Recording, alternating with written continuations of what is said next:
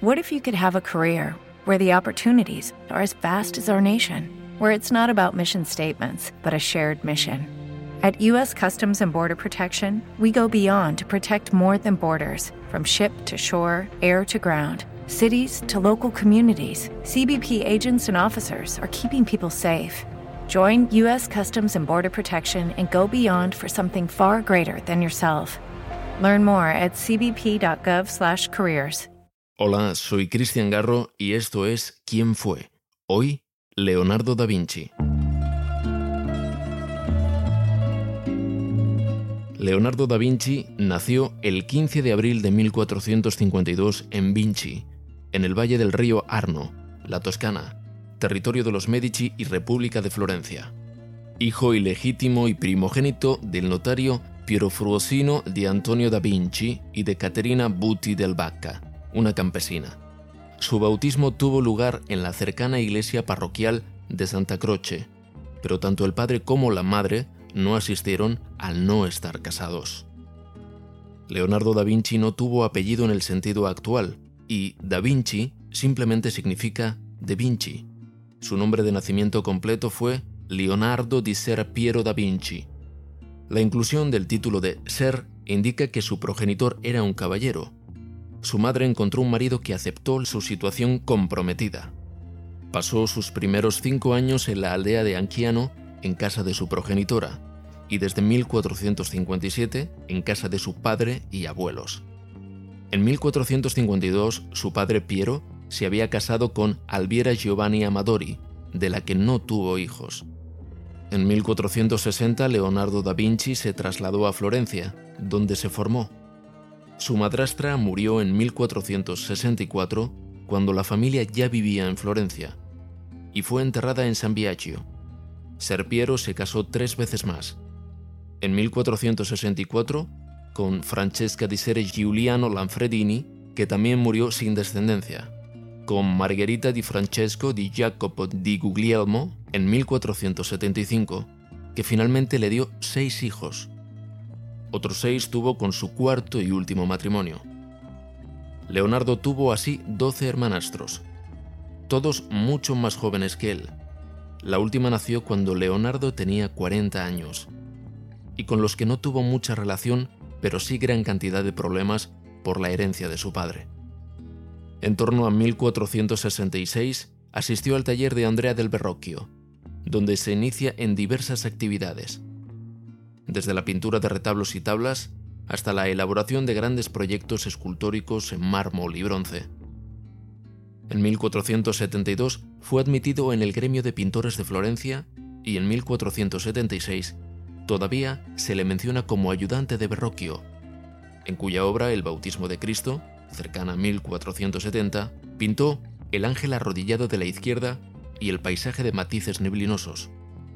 Su primer encargo fue un retablo para la capilla del Palazzo Vecchio del ayuntamiento florentino, aunque no llegó a ejecutarse. Pintor sublime, escultor, ingeniero de vanguardia, inventor original, músico, arquitecto innovador, estratega audaz, escritor excéntrico, maestro exigente, está considerado uno de los más grandes genios de la humanidad. Su primera gran obra, La Adoración de los Magos, que dejó inacabada, se la encargaron los monjes de San Donato de Scopeto, cerca de Florencia, hacia 1481. Otras obras de este periodo son La Madonna Benoit, El retrato de Ginebra de Benchi, 1474, y el inacabado San Jerónimo, cercana a 1481, que permanece en la Pinacoteca Vaticana, en 1482 Leonardo da Vinci se puso al servicio de Ludovico Sforza, duque de Milán, tras haberle escrito una carta en la que el artista se ofrecía como pintor, escultor, arquitecto, además de ingeniero, inventor e hidráulico, y donde afirmaba que podía construir puentes portátiles, que conocía las técnicas para realizar bombardeos y el cañón, que podía hacer barcos, así como vehículos acorazados, catapultas y otras máquinas de guerra y que incluso podía realizar esculturas en mármol, bronce y terracota. Ayudó al matemático italiano Luca Pacioli en su célebre obra La Divina Proporción de 1509. La obra más importante del periodo en Milán son las dos versiones de la Virgen de las Rocas, creadas entre 1483 y 1485, donde aplica el esquema compositivo triangular que encierra a la Virgen, el Niño, San Juan y el Ángel, y donde aplica por primera vez la técnica del sfumato. De 1495 a 1497 trabaja en su obra maestra, La Última Cena, pintura mural para el refectorio del monasterio de Santa María delle Grazie, Milán. Además realizó otras pinturas, dibujos y modelos para la cúpula de la Catedral de Milán. Su mayor encargo fue el monumento ecuestre en bronce a tamaño colosal de Francesco Sforza, padre de Ludovico, para su ubicación en el patio del castillo Sforzesco. Sin embargo, en diciembre de 1499, la familia Sforza fue expulsada de Milán por las tropas francesas la estatua quedó inacabada y fue destruida por arqueros franceses que la usaron como diana. En 1500 Leonardo da Vinci regresó a Florencia. En 1502 comenzó a servir a César Borgia, duque de Romaña, hijo del Papa Alejandro VI. En su calidad de arquitecto e ingeniero mayor del duque, supervisó las obras en las fortalezas de los territorios papales del centro de Italia. En 1503 fue miembro de la comisión de artistas encargados de decidir sobre el adecuado emplazamiento del David de Miguel Ángel, y además ejerció de ingeniero en la guerra contra Pisa. Al final de este año comenzó a planificar la decoración para el gran salón del Palacio de la Señoría con el tema de la batalla de Angiari. Realizó numerosos dibujos y completó un cartón en 1505, pero nunca llegó a realizar la pintura en la pared. El cartón se destruyó en el siglo XVII. Durante su segundo periodo florentino realizó varios retratos de los que solo se conserva el de la Gioconda, creado entre 1503 y 1506, también conocido como Mona Lisa. Parece ser que sentía una gran predilección por esta obra ya que la llevaba consigo en sus viajes. La Gioconda de rostro enigmático existió realmente. Fue Lisa Gerardini, segunda mujer de Francesco del Giocondo, un rico comerciante de seda florentino, según el historiador florentino Giuseppe Palanti, que llegó a la conclusión de que la figura pintada por Leonardo entre 1503 y 1506 fue real. En 1506 vuelve a Milán al servicio del gobernador francés Carlos II Chamon, mariscal de Amboise. Un año después le nombraron pintor de la corte de Luis XII de Francia, que residía por entonces en la ciudad italiana. Durante los seis años siguientes pasó su tiempo entre Milán y Florencia. De esta misma época parece ser la segunda versión de la Virgen de las Rocas y Santa Ana, la Virgen y el Niño, creada entre 1506 y 1513.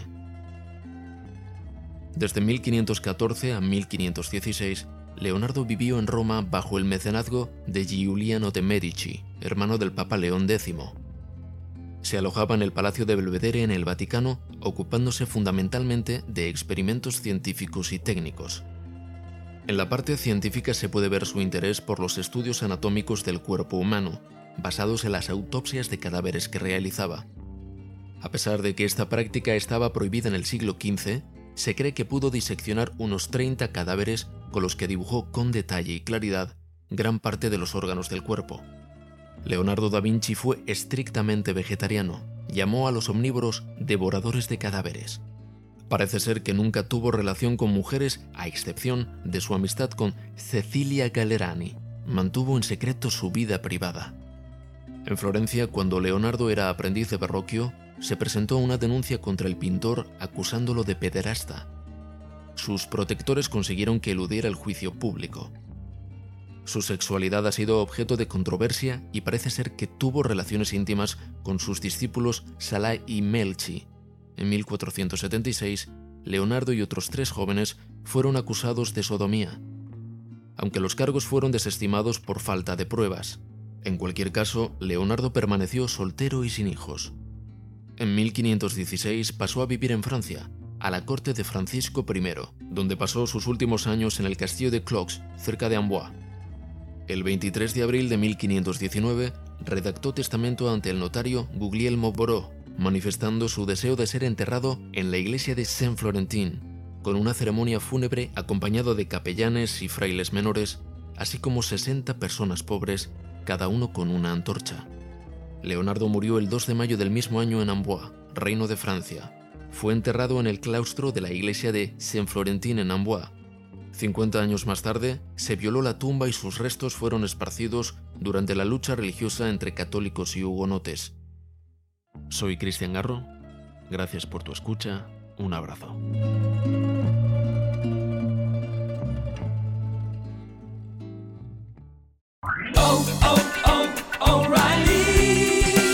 You need parts? O'Reilly Auto Parts has parts.